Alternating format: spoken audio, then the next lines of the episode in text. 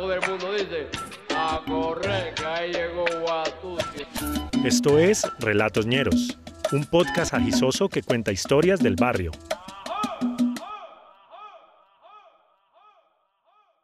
La Nancy.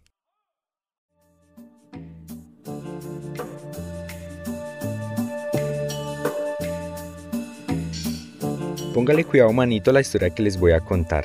Eso pasó en un barrio cualquiera, digamos que el María Paz, en una esquina cualquiera, como la de la 81, justo en una tienda de esas de antes, con un par de salchichones colgados de un estante gris. De esas que tienen mesas de borde de aluminio acanalado, mesas que antes eran azules y ahora están peladas por el uso y el abuso. Seis sillas de pata metálica, forradas en cuerina roja, con olor al culo de medio barrio que se la ha pasado ahí, echando tinto y tomando pola. En la puerta del baño está pegado un calendario noventero de una cerveza que ya no existe, promocionada por el culo y las tetas de Natalia París.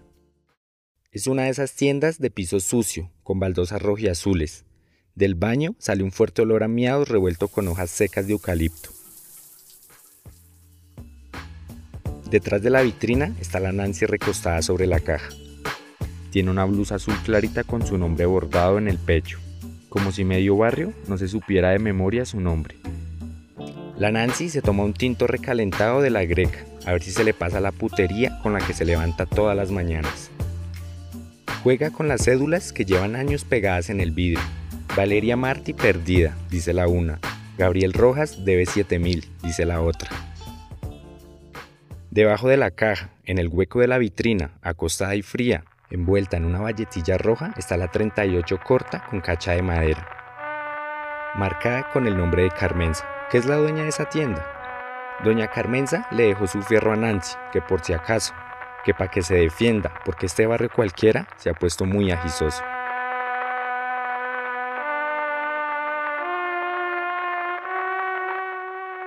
Mientras tanto, en la otra esquina hay dos fulanos. Digamos que uno se llama Albairo y le dicen el Tuco. Y digamos que el otro se llama Douglas y le dicen Cruceta. Hace 15 días robaron una tienda en el Amparo. Coronaron, pero les tocó perderse. Y ahora vinieron a camellar al María Paz. Ya tienen pisteada esta tienda, pero les ganan un par de tombos que madrugaron a echar tinto y a coquetearle a la Nancy.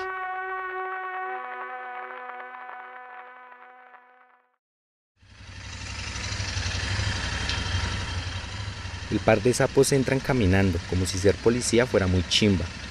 Uno de ellos saluda a Nancy por el nombre y no le quita la mirada de las tetas apretadas por la blusa azul clarita. Después le mira los ojos verdes y los labios reteñidos de rojo y le dice, Buenos días. ¿Me da un tinto y una empanada, mamacita?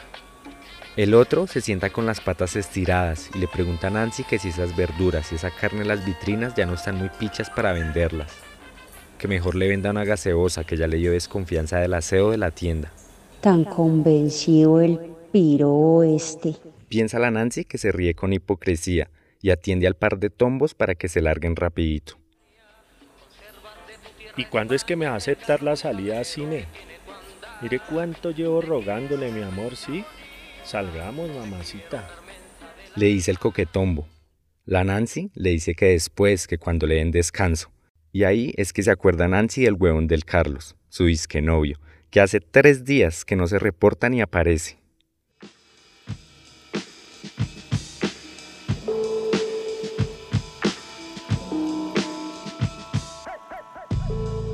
Al ratico chilla el radio de los tombos y salen disparados a buscar un nuevo soborno. Los ladrones ven la moto arrancar y se mandan en plancha para la tienda. Revisan sus fierros para que en caso de emergencia no falle la bala. Se distraen cuadrando el proveedor y no ven al Carlos que entra campante a la tienda. Hola, monita. ¿Y cómo ha estado? La Nancy emputada le dice que qué monita ni qué putas, que cuáles son las horas de aparecer, pero Carlos no tiene respuesta. Trata de inventar, de tramar, pero su novia está ofendida. Nancy ya sabe de los besos mojados, de los te amo y te deseo, de las fotos en calzones de una tal Beatriz. En el radio sonaba su canción favorita.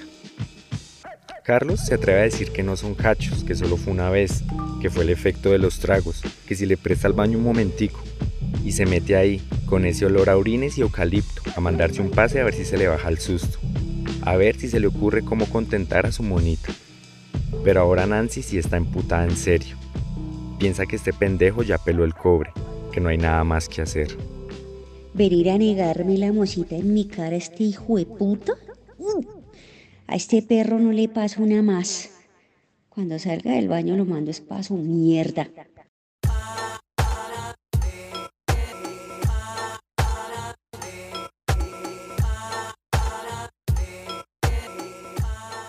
Vuelven a pasar los tombos en su moto por la esquina. Ya fueron y volvieron con 50 lucas repartidas.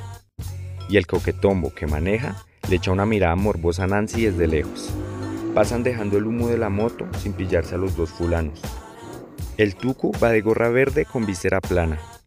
Cruceta con la capucha del saco en la cabeza. Los totes en las manos sudadas y llenas de mugre viejo. Entran gritando y apuntándole a Nancy.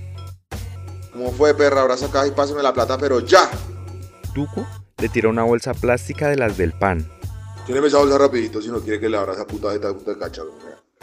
La bolsa cae al piso y Nancy, tranquila, casi pasmada, se agacha a recogerla. Y de paso, agarra a Carmenza por su cacha de madera.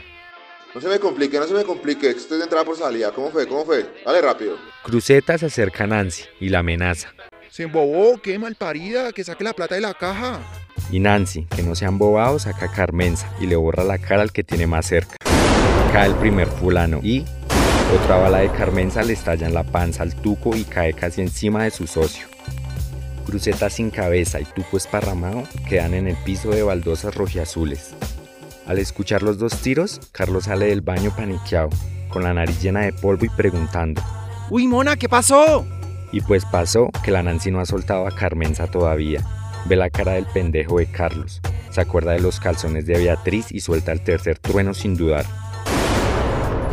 Se lo estampa en todo el centro del cachete y alcanza a ver cómo sale una bala estallándole el ojo. Cae otro bulto al montón. Y eso es para que sea serio, gonorrea. Le dice la Nancy antes de limpiar a Carmenza con una servilleta de empanada y ponérsela a Carlos en la mano derecha. Un pedazo de seso ensangrentado queda pegado en el almanaque, justo en la teta izquierda de la modelo paisa.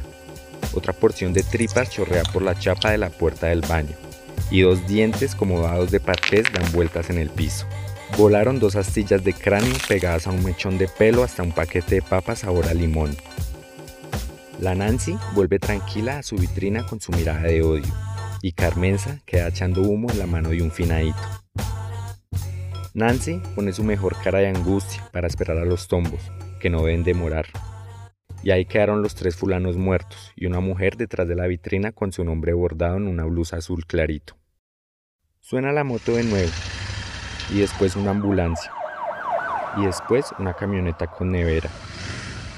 Que es un ajuste de cuentas, escribe el coquetombo en la minuta y aprovecha para abrazar duro a la Nancy para que se calme.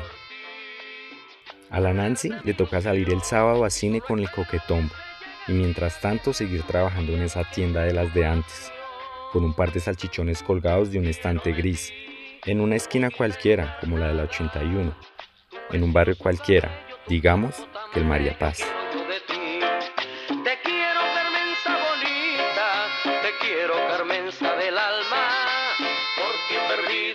Nos pillamos el próximo miércoles. de mi corazón,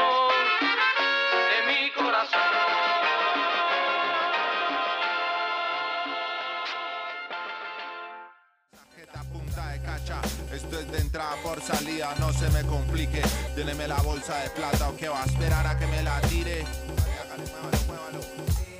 Salta sobre la vitrina. Este relato está inspirado en el tema Nancy, que hace parte del álbum Bitute y Galguerías, de nuestro amigo El Calvo. Lo pueden encontrar en Spotify y todas las plataformas. También les contamos que el próximo domingo 6 de agosto a las 6 de la tarde nos presentaremos en vivo en el Festival Circo Estelar. Los esperamos en el Arena Bogotá. Chimbita que vayan, nos saluden y pillen la merca de la chupa. Más información en Instagram, arroba la chupa records. Agradecemos por su voz a Patricia Díaz.